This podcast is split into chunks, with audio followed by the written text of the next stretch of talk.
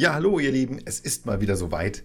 Das Storyteller ist in the house und heute geht es weiter mit dem NLP-Alphabet von NLP Works. Heute fahren wir gemeinsam nach Neinhausen in die Jahrstraße. Welche Farbe hat nochmal Schnee? Und welche Farbe hat Zucker? Welche Farbe hat Salz? Welche Farbe hat ausgemahlenes Mehl? Und welche Farbe hat ein geschältes, hartgekochtes Ei außen? Und was trinkt nochmal eine Kuh? Milch, ganz genau. Äh, Quatsch.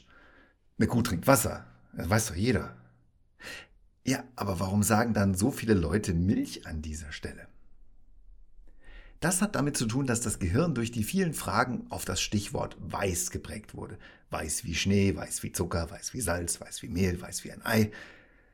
Das bezeichnet man als Priming und wenn der Begriff weiß also ganz oben auf dem Stapel liegt, dann assoziiert das Gehirn bei der Frage nach einem Getränk ganz schnell etwas Weißes, also Milch oder Patita de Coco. Ist das ein Zeichen von Intelligenz? Mag sein.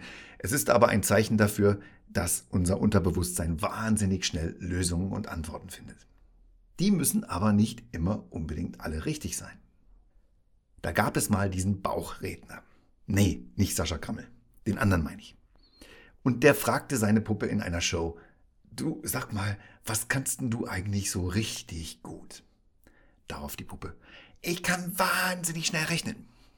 Oh, das will ich mal sehen. Also, was ist 2 plus 2? 5! Ja, aber ähm, das ist doch falsch. Ja schon, aber wahnsinnig schnell. Das Vorgehen, jemanden mit Fragen zu primen, so wie vorher in dem Fall mit der Farbe weiß, ist auch im Vertrieb sehr beliebt. Sind Sie der Herr Thomas Schütte? Jo. Wohnen Sie in Piep? Jo. In der Piepstraße? Jo. Und Ihre Telefonnummer ist Piep? Jo.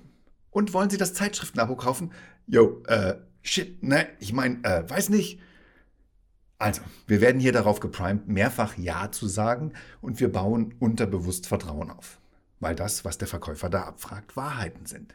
Ich bin wirklich der Thomas Schütte und ich wohne wirklich in Piep und meine Telefonnummer ist auch Piep. Also klingt das doch vertrauenswürdig. Und dann kommt irgendwann die Verkaufsfrage und wenn wir dann nicht aufpassen, tappen wir denen direkt in die Falle. Das ist im Vertrieb als die sogenannte Ja-Straße bekannt und berüchtigt.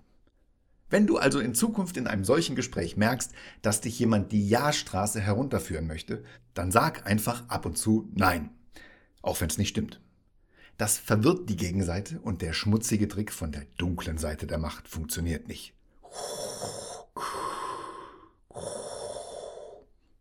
Wie stark dieser Priming-Effekt auf uns wirkt, hat der Nobelpreisträger Daniel Kahnemann in seinem Buch Schnelles Denken, Langsames Denken beschrieben. In einem Fall wurden Mitarbeitende mit Hintergrundbildern auf ihren PCs auf das Thema Geld geprimed. Ein instruierter Kollege lief dann beladen mit Büromaterial durch das Office und ließ das Material plötzlich fallen. Man wollte hier sehen, inwieweit das Priming mit Geld die Hilfsbereitschaft der KollegInnen beeinflusst. Und rate mal, Geld legt offenbar das soziale Verhalten lahm. Und zwar ziemlich. Oder der hier. StudentInnen wurden gefragt, ob sie an einer Studie bezüglich mathematischer Fähigkeiten teilnehmen möchten. Sie wurden in einen Raum geführt und bekamen ein Blatt mit einer Reihe von Textaufgaben, wie wir sie alle noch aus der Schule kennen und leben. Max und Lisa wohnen 17 Kilometer voneinander entfernt. Sie fahren mit ihren Fahrrädern gleichzeitig los. Max fährt doppelt so schnell wie Lisa. Wer kommt als erster wieder zu Hause an? Äh, oder so ähnlich. Sobald die Studentinnen mit den Aufgaben fertig waren, sollten sie ans andere Ende des Ganges laufen und dort in einem anderen Raum weitere Aufgaben lösen. Das war es jedenfalls, was den TeilnehmerInnen gesagt wurde. Tatsächlich aber ging es gar nicht um Mathematik, sondern um Priming. Es gab nämlich zwei Sätze von Textaufgaben. Der eine Satz war gespickt mit Wörtern wie jung, dynamisch, Kinder, spielen, heiter, schnell, Energie etc. Der zweite Satz war voll von Vokabeln wie alt, schmerzhaft, langsam, gebrechlich, lebensabend, schwierig, Probleme, Einschränkung, schleichend und so weiter. Das heißt, die Teilnehmerinnen der Studie haben sich minutenlang mit einer bestimmten Wortgruppe beschäftigt oder in anderen Worten, sie haben sich selbst geprimed. Was man hier herausfinden wollte, war lediglich, Wie lange brauchen die ProbandInnen vom Raum A nach Raum B am anderen Ende des Flurs? Und das erstaunliche Ergebnis? Die Gruppe, die sich mit den jungen dynamisch-energetischen Vokabeln beschäftigte, ging nachweislich und reproduzierbar deutlich schneller zum anderen Raum als die, die sich mit den alt, schmerzhaft langsamen Vokabeln beschäftigt hatten. Die Worte, die Gedanken, sie beeinflussen also nicht nur unseren mentalen State und unsere Gefühle, sie beeinflussen auch ganz extrem unsere körperliche Performance. Denk nur mal an den Kaffee-Ecken-Talk in Firmen. Hast du schon gehört? Dem Meier wollen sie kündigen. Wer weiß, wer da noch alles gehen muss. Hey, weißt du schon das Neueste? Es soll eine Nullrunde geben, trotz hoher Inflation. Und die Chefetage macht sich natürlich wieder die Taschen voll, ne? Die Produktentwicklung geht mal wieder völlig in die falsche Richtung. Das will doch heute niemand mehr kaufen. Die Armees sind da schon viel weiter, das sage ich schon seit Jahren. Das geht sowas von nach hinten los. Ich denke jetzt schon drüber nach, meine Anteile zu verkaufen. Puh. So, und jetzt rat mal, wie produktiv diese Leutchen in den nächsten Stunden sind, die sich gerade in der Kaffeeecke auf diese Weise unterhalten haben. Ja, ganz genau. Es ist nicht der Kaffee, der Unternehmen schadet, es sind die Kaffeeecken. Wobei Kaffeebohnen gar keine Ecken haben.